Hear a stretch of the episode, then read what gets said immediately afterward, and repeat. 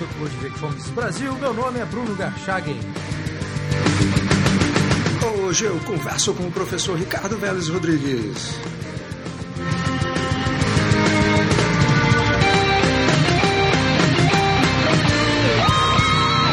Seja mais uma vez bem-vindo, professor Ricardo Vélez Rodrigues. Obrigado, Bruno. É um prazer estar falando contigo e com todo o público que te ouve. Professor, no seu mais novo livro, que se chama A Grande Mentira, Lula e o Patrimonialismo Petista, o senhor explica teoricamente as origens ideológicas da ação política do PT e as drásticas consequências para a sociedade dos governos Lula e Dilma, né? aquilo que, que se convencionou chamar de lulopetismo. Então Exato. eu queria começar esse podcast, professor, te perguntando, afinal, onde está o germe, né, a origem, a fonte do projeto do poder petista? Bom, Bruno, eu acho o seguinte, eu acho que o PT é um engendro estranho de, dois, de um casamento. O casamento entre o movimento sindical e a Igreja Católica Progressista. Então daí surge esse monstrenguinho chamado Lula, não? Quer dizer, da uni, eh, do movimento sindical inserido no contexto da história brasileira, não? porque o movimento sindical terminou sendo cooptado pelos militares no final do ciclo militar e Lula foi como a cabeça de ponte para ser cooptado o movimento sindical a fim de acabar com o modelo tradicional de sindicalismo brasileiro. Eh, a ideia dos militares seria disciplinar o movimento sindical. Lula se prestou para isso na pior das posições, sendo eh, dedo duro dos seus colegas. Não? Então ele encontrou no contexto do ciclo militar a sua, digamos, primeira força para se firmar no universo sindical. Mas paralelamente ele se firmou dentro da igreja progressista. Não podemos esquecer que no início dos anos eh, ao longo dos anos 70, sobretudo no final da década de 70, a Igreja Católica Progressista fez uma força muito grande para impulsionar o movimento do PT, de criação do partido, e das greves eh, animadas pelo Lula. Sobretudo os bispos de São Paulo, Paulo Evaristo Arns, todos os bispos de São Paulo passaram a ser espécies de acólitos dessa nova modalidade. Então, o PT emerge como fruto desse casamento estranho entre o sindicalismo de corte varguista de um lado e o movimento eh, progressista da Igreja Católica na Teologia da Libertação. Como é que se explica, professor, essa combinação entre patrimonialismo, populismo e marxismo, que são o fundamento do lulopetismo? Bem, o, o, o professor Antônio Paim, que estudou muito essa relação entre patrimonialismo e marxismo, ele diz o seguinte: ele eh, eh, resume a história da União Soviética como a história de um patrimonialismo que se firmou e que se estabeleceu e que, diríamos, evoluiu até formas, diríamos, de poder total. Depois encontramos o exemplo da China, que é outro tipo de patrimonialismo. Não? Então, há uma história dentro da tipologia do patrimonialismo que termina fazendo uma identificação entre os eh, modelos de poder total que surgiram no leste europeu e, e no oriente e o patrimonialismo. Quer dizer, quem elaborou melhor essa síntese do ângulo teórico, no, no nosso caso é o Paim, mas no caso internacional seria Carvin Fogel, não? Que ele desenvolve essa aproximação entre o patrimonialismo e o marxismo. Não? O marxismo seria eh, na forma, diríamos, em que se consolidou o poder total da Rússia e na China, uma ponta de lança do patrimonialismo que chega até o século XX. O professor tem um, um dos capítulos do o capítulo 4 do livro, né, chama-se As Desgraças do Intervencionismo no Brasil. Quais são as principais, Sim. professor? a, a primeira é o enfraquecimento da iniciativa privada, não?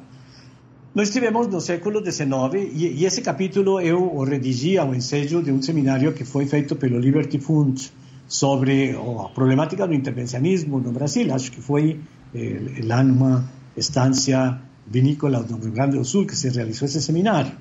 E, e as leituras estavam encaminhadas a ilustrar esse intervencionismo no caso brasileiro.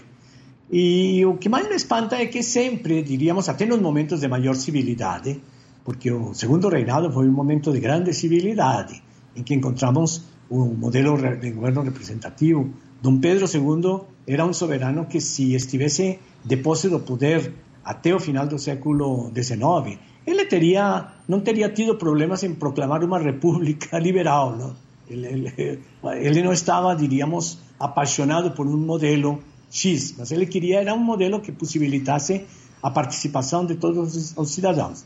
Agora, o paradoxo é o seguinte, que na história do século XIX, nós vamos encontrar que aqueles que tentaram se firmar como empresários independentes, como é o caso do Barão de Mauá, levaram paulada. De quem? Do Império. Dos ministros, de, dos ministros da Fazenda, do Imperador, terminaram tirando a sustentação e ele terminou falindo. Então, o intervencionismo, mesmo quando presidido por pessoas civilizadas, é ruim, como é o caso do intervencionismo do segundo reinado. E depois de falar do do período republicano, onde esse intervencionismo se faz já declaradamente à luz da doutrina positivista, que é um estatismo que beira a ditadura científica. Então aí ficou muito pior. E quais são os momentos históricos, ou os eventos históricos, melhor dizendo, professor, durante a República, em que esse essa matriz né, patrimonialista, que depois se degenerou por um, por um tipo bastante singular de intervencionismo, ele ajudou a, a fazer do Estado brasileiro o que é hoje, né? esse misto aí de Leviatã com bicho preguiça? Bem, são várias coisas, Bruno. A primeira coisa importante a registrar, que o professor Antônio Paim, no seu livro Marxismo e Descendência, destaca com muita propriedade, é o casamento que se realiza no Brasil, na obra de Leônidas de Rezende, 1918, entre marxismo e positivismo. É um casamento esdrúxulo. Daria para escrever 100 anos de solidão a partir daí, certamente. que é um casamento entre Jaguatirica e Cobra d'Água. Quer o marxismo, que é uma doutrina revolucionária que faz as grandes revoluções socialistas, comunistas, e o positivismo, que é uma doutrina antirrevolucionária, conservadora. Não? Ora, Leônidas de Resende, que era de Juiz de Fora, era um grande jurista de Juiz de Fora, ele terminou escrevendo eh, na sua obra essa síntese entre positivismo e marxismo, um troço estranhíssimo. E então, isso seria um dos patamares sobre os quais se alicerça o nosso de modelo republicano intervencionista. É um modelo, digamos, que se estrutura sobre uma doutrina muito estranha, que o casamento entre positivismo e marxismo da labra de Leonidas de Resende, que era um grande eh, pensador de temas econômicos. O seu livro principal é Economia Política, Finanças e Contabilidade, publicado em 1918. Então, essa seria a primeira coisa. A segunda, o bacharelismo liberal da República, ele terminou elaborando um modelo de intervencionismo e de patrimonialismo econômico que deu certo. O modelo foi a política dos governadores de Campos Sales. Você sabe que Campos Sales foi quem reergueu a economia republicana depois da quebradeira ensejada pelo encilhamento e pelas dívidas contraídas pelo Brasil na guerra contra o Paraguai. Então havia uma dívida enorme com os bancos europeus. Campos Salles, antes de assumir o poder, viaja pela Europa, entra em contato com a Casa Rothschild e com os grandes de, uh, credores brasileiros e ele diz: bem, nós vamos ter que dar uma solução a isto. Qual era a solução? A solução seria estabelecer um pacto em que o executivo pudesse manejar com tranquilidade a questão eh, financeira para fazer frente ao pagamento da dívida.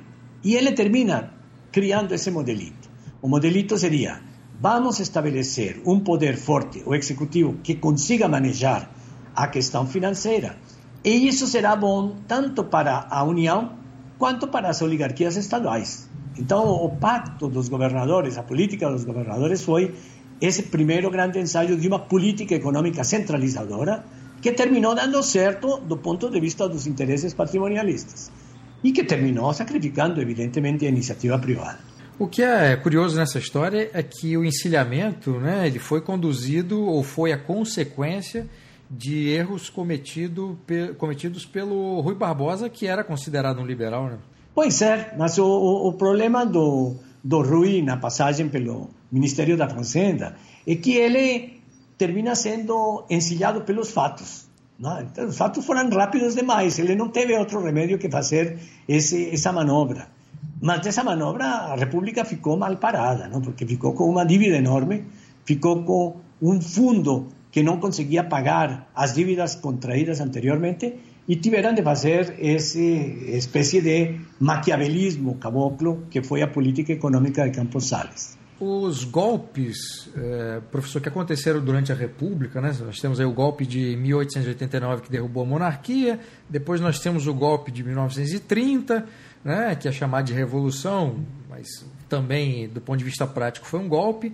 Depois nós temos em 37 um golpe dentro do golpe, né? Depois nós vamos ter um outro golpe aí em 64. E aí, Exato. de 64 a 85, há golpes, outros golpes dentro dos golpes com aquela briga interna entre os militares. Né? Sim, sim, é, sim. Qual foi a, a, ou quais foram os, os principais resultados é, desses golpes no sentido de aprimorar esse patrimonialismo e piorar o intervencionismo que nos conduziu até aqui? Bem, o, bem eu, eu tenho um estudo que escrevi há vários anos sobre isso Quer dizer, a nossa tradição luso-brasileira consagrou essa ideia conservadora de revolução. Quer dizer, a revolução não é feita para destruir o que está aí, mas para sanear o que está aí. Então, essa revolução conservadora foi a que terminou, diríamos, prevalecendo no nosso universo político e econômico. Esse conceito de revolução se firma em Portugal com as reformas pombalinas. Quer dizer, Pombal o que fez? Deu um golpe contra o rei? Não ele simplesmente colocou a ciência e a tecnologia a serviço do poder total. Esse fenômeno de, que, de como o patrimonialismo consolidado como uma privatização do poder por parte de uma elite termina eh, se modernizando e utilizando a ciência e a tecnologia, esse é um fenômeno interessante de ser estudado. Quem mais estudou isso no Brasil foram o Antônio Painho e Simone Schwarzman. Quer dizer, o patrimonialismo, ele os regimes patrimoniais, eles fazem a intervenção, fazem uh, o processo modernizador, mas não fazem totalmente, fazem enquanto que conseguem, que eh, desmontar o que ameaça o sistema. Então, na medida em que surgem elementos, por exemplo, no contexto pombalino, a nobreza que conseguiria, se ela se unificasse, questionar o absolutismo real e, e lutar de igual para igual. Então, nesse momento é necessário desmontar a nobreza. Mediante quê? Um processo modernizador proveniente da própria monarquia, que é o, o modelo pombalino. Mas esse modelo não chega até as últimas consequências. Você vê que Pombal libera a publicação em Portugal dos ensaios sobre o entendimento humano de John Locke e proíbe a, a, a publicação dos ensaios sobre o governo representativo, do mesmo Locke, publicados na mesma época. Então, só entra o que interessa ao Estado patrimonial modernizador. Então, esse viés de uma modernização pela metade, meia, só, nossas intervenções do Estado. Quer dizer, o Estado se moderniza sim, mas se moderniza até o ponto de desarmar a bomba relógio que põe em questão o modelo de privatização do poder. No momento em que isso é consolidado, aleluia, a coisa volta a antigamente. Então, esse modelo de revolução conservadora seria o melhor modelo para desmontar as propostas modernizadoras e conseguir consolidar um modelo de patrimonialismo modernizador, que é o que temos aí hoje. Quer dizer, não estamos de novo às voltas com esse patrimonialismo modernizador. Um pouco já degenerado, não? Quer dizer, o modelo modernizador da Dilma, todo mundo vestido de mata-mosquito, matando mosquito, enquanto que as coisas continuam se deteriorando, né? Mas, de qualquer forma, esse é o modelo que terminou prevalecendo no ciclo republicano.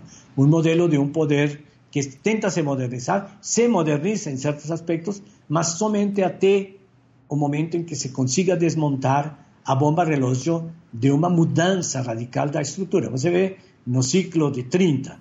Eh, o ciclo de 30 nós vamos encontrar em 32 uma proposta da classes produtivas paulistas para mudar esse estatuto de um poder patrimonial. A Revolução de 32 é a, a, a burguesia paulista que realmente consegue enquadrar o Estado patrimonial. O que faz Getúlio? Desmonta esse momento, desmonta essa força e depois volta de novo às andanças de antigamente. Consolida um modelo muito mais autoritário com a Carta de 37, que é a tentativa de implantar a Carta Castilhista para o Brasil. É interessante quando o professor fala de revolução conservadora, que a grande revolução conservadora que nós temos na história é justamente a de 1688 na Inglaterra, né? Exatamente. Que é, que é uma revolução que foi feita para impedir que o rei né, colocasse abaixo todas aquelas conquistas que foram realizadas em termos de instituição de parlamento, é. um certo equilíbrio de, de poder, etc. Né? No caso é. do Brasil, né, não seria melhor falar de revolução preservadora do que conservadora, professor? Quer dizer, no sentido de tentar preservar é. aqui um determinado sistema que, se ruísse, né, é, ele acabaria também é, prejudicando todos aqueles que estavam buscando ascender ao poder? É, é um tipo de, de, revolução conservadora que não é típico só do Brasil. Nós vamos encontrar esse mesmo modelo no México, vamos encontrar esse mesmo modelo na Colômbia. Quer dizer, o, o, o drama nosso é que os conservadorismos surgiram como contraposição aos donos do poder do momento. Mas quando eles assumem o poder, volta de novo a história de antigamente. Não? É, é, quer dizer, no, no, Rio Grande do Sul, o castilhismo foi questionado tremendamente pelos grupos liberais. Quando eles chegaram ao poder, voltou de novo a ser essa espécie de privatização do poder pelos donos, pelos novos donos do poder. Então, o nosso problema é um problema de como entender a ação conservadora. Eu concordo contigo. A, a grande revolução conservadora foi a revolução de 1800, 1688 a gloriosa revolução, não? Mas sem dúvida nenhuma. Agora, nós não tivemos nada semelhante no nosso contexto, dada a força tremenda da estrutura patrimonial do Estado.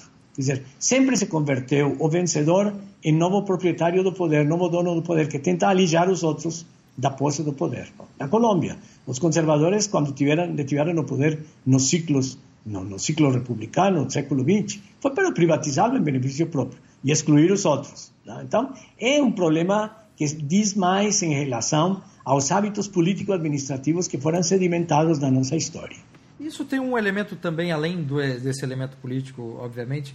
É, qual é o elemento cultural que fez a diferença contra a gente é, no Brasil, professor? Porque a gente também teve um, um certo patrimonialismo na Inglaterra pelo fato de, de, de haver uma monarquia, né?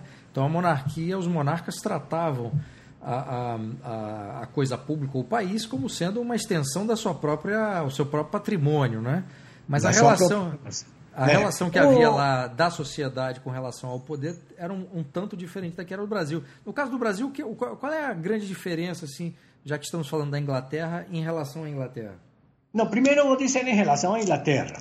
Os, os estudos, aliás, escritos, os, os, artigos de, escritos pelo professor João Carlos Espada ao ensejo das comemorações dos 800 anos da Magna Carta, destacam com muita pertinência isso. Na Inglaterra, eh, a, os que já no século XII se contrapõem ao monarca absolutista e que o fazem assinar a Magna Carta, quem são? São proprietários privados. Proprietários privados. É a sociedade organizada não é um segmento do Estado, são os proprietários privados, que tentam estabelecer um limite ao controle moral ao poder, a ideia do controle moral ao poder. Essa seria a ideia fundamental desses movimentos conservadores, o controle moral ao poder. E o controle moral ao poder feito pela sociedade, pelas instâncias da sociedade civil. Fica muito claro isso em todos os momentos da história da Inglaterra. O patrimonialismo de Estado existiu, evidentemente, na Inglaterra, mas foi sendo, diríamos, carcomido por essa presença muito forte da iniciativa privada na sociedade. A sociedade não confia no Estado. Aquela tua proposta de não, não, não acredite no governo, essa ideia é a que, a que faz prevalecer a, o poder da sociedade civil. A sociedade civil, ela eh, toda se une como um uma tentativa de controle moral ao poder. Na nossa realidade brasileira, essa ideia do controle moral ao poder não conseguiu se solidificar. Não, temos elementos que. Talvez o momento em que melhor se deu isso, em que pese o fato de ter sido um modelo patrimonialista, foi o segundo reinado. Pela quíntupla eh, manifestação dos poderes públicos. Quem estuda muito bem isso é João Camilo de Oliveira Torres. Camilo diz os nossos grandes constitucionalistas do Império se inspiraram em Constante Rebeck para mostrar que era possível estabelecer um controle ao poder diluindo em várias instâncias, não? sendo uma das instâncias o poder moderador. Então, essa tentativa certamente faltou no ciclo republicano.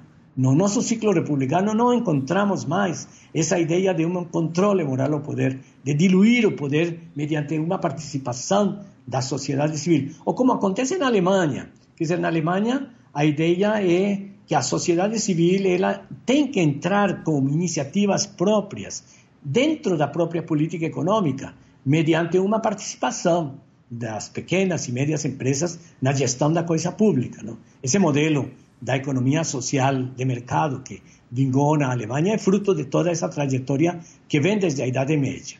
O nosso problema é que a nossa ideia é o poder do Estado como grande eh, de enriquecimento para todo mundo. Aleluia. Não? Esse, esse é o grande problema na nossa realidade. Não? Então, a iniciativa privada ela se mobiliza até a posse do poder do Estado quando ela toma posse do Estado, se lambuza com o poder e acabou. E esse controle moral ao poder desaparece, não há mais essa ideia. Não? O que falta entre nós seria mais esse reforço à sociedade civil para que ela participe na tentativa de controlar o Estado, não para se beneficiar, como sempre aconteceu, da posse do poder do Estado, mas que para que o Estado se torne um instrumento de serviço à sociedade, não? prestação de serviço à sociedade. Esse é o grande repto que ainda temos para o desmonte definitivo do patrimonialismo no Brasil. Portanto, é uma questão mais de tipo cultural, de tipo ético, de tipo moral, quer dizer, a, a pessoa, a sociedade civil, as entidades civis tornarem-se conscientes de que compete a elas estabelecer esse controle moral ao poder, mas não para elas se assenhorearem do poder e tê-lo de novo como refém, mas para que o poder passe a ser o que deveria ser, é um instrumento do bem comum. O professor mencionou ética e princípios, e tem, é, num dos capítulos, trata exatamente disso. Então eu queria perguntar, professor, qual é a relação entre a falência de valores e a atual crise política? A relação é direta, não? O, o grande problema nosso hoje no Brasil é a crise moral da sociedade, não? Que nós vemos a roubalheira da Lava Jato e todas essas barbaridades. Mas se a gente desce para o nosso município e começa a observar o comportamento do cidadão médio no condomínio, no colégio, no clube, no grupo de interesses. A gente vai ver que o brasileiro não está acostumado a respeitar o direito dos outros. Eu vejo aqui no prédio onde moro, um prédio classe média, são pessoas que estão bem de vida. O canibalismo das crianças em face dos funcionários do prédio. Quase falta só falta que os funcionários sejam esquartejados pelas crianças. Por quê? Porque a classe média acha que não deve cobrar nada dos filhos, não deve educar os filhos. Os filhos são reizinhos absolutistas na sua família. Então, esse é o perfil da nossa sociedade, da nossa família, portanto, um perfil de gente em crise. Há uma crise de valores terrível na sociedade brasileira. Eu acho que o grande problema é como fazer com que a sociedade acorde para a necessidade de preservar valores de solidariedade e de busca da liberdade sem, diríamos, se tornar a pessoa uma espécie de roda solta na sociedade, mas sem inserir na sociedade na tentativa de colocar o poder a serviço das pessoas. O, nosso grande problema é esse. Eu acho que as pessoas não incorporaram essa ideia de que tem que respeitar o direito dos outros e de que a sociedade civil tem que controlar eh, o poder para que não se torne um poder despótico, mas é mais a ideia de se eu puder um dia dar o salto, o pulo do gato, eu viro de novo dono do poder. Professor, e o senhor acha que há alguma possibilidade dessa mudança acontecer? Eu acho que sim. Eu acho que hoje, hoje nós, eh, quer dizer, você que viajou por todo o Brasil promovendo o seu livro, vê que em todas as cidades há uma nova geração de jovens que acreditam, que querem, que lutam. Mas você vê um detalhe engraçado que eu gostaria de colocar aqui. Entre os vários grupos conservadores, que se dizem conservadores, neoconservadores, liberal-conservadores, já começa a haver briga. Quer dizer, você vê que os discípulos de, de, do, do, professor A criticam os do o, outro grupo como se fossem inimigos figadais, não? Não tentando encontrar um ponto em comum. Não? Então, eu acho que surge de novo essas individualidades muito fortes que terminam fazendo com que se perca a tentativa de construir algo diferente. Porque esse algo diferente deve partir de dentro, não? tem que haver uma mudança de valores e de perspectiva das pessoas. Não? Eh, nós precisamos acreditar mais na pessoa, nos valores. Não acreditar tanto no governo, claro, concordo contigo. Mas, mais além, precisamos investir um pouco mais nessa formação da pessoa, de uma pessoa que tenha uma dimensão ética, de abertura, de solidariedade e que não termine incorporando canibalisticamente de novo slogans de combate a quem dissente como se fosse um inimigo a ser eliminado. Não? Eu, por vezes, vendo as mensagens que se cruzam entre os vários eh, grupos eh, que na net trocam informações, eu vejo que há um canibalismo terrível. Não? Dizer, se pudessem uns destruir a um outro, fariam isso da noite para o dia. Não, não é certamente esse o caminho. Agora, professor, usando o passado, o passado do Brasil, para a gente tentar entender e aprimorar o presente, o que é que o período do Segundo Império, né, quando época em que as duas grandes forças políticas e intelectuais eram os conservadores, né, Saquaremas e os liberais Luzias, o que, é que esse período pode nos ensinar? Não, eu acho que várias coisas. Eu acho que hum, você coloca muito bem a questão. Como sair do patrimonialismo? Vamos olhar para o que deu certo. Não? E você levanta essa bandeira. Segundo reinado deu certo. Concordo contigo. Nós precisamos reerguer essa bandeira. É necessário civilizar o poder. Civilizar o poder como? Estabelecendo quais são os interesses do país. Quais são os interesses nacionais permanentes. O que é que é o bem público para o Brasil? Quem, como se define o bem público? E aí vamos encontrar um caminho liberal para formatar esse bem público. Não?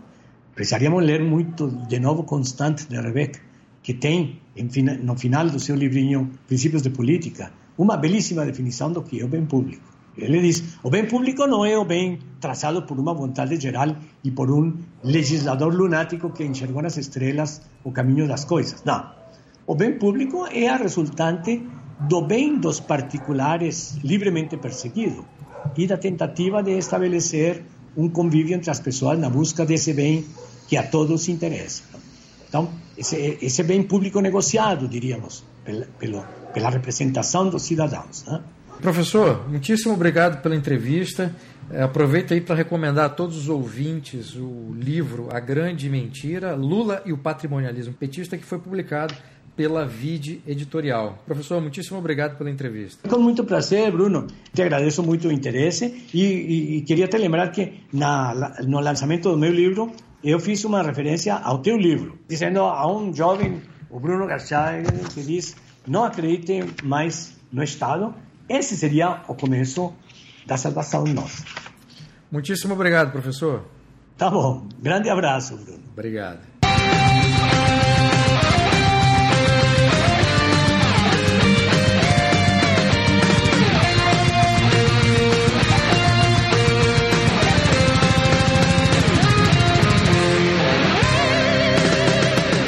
Foi o podcast do Instituto Ludwig Gomes Brasil. Meu nome é Bruno Garchagen.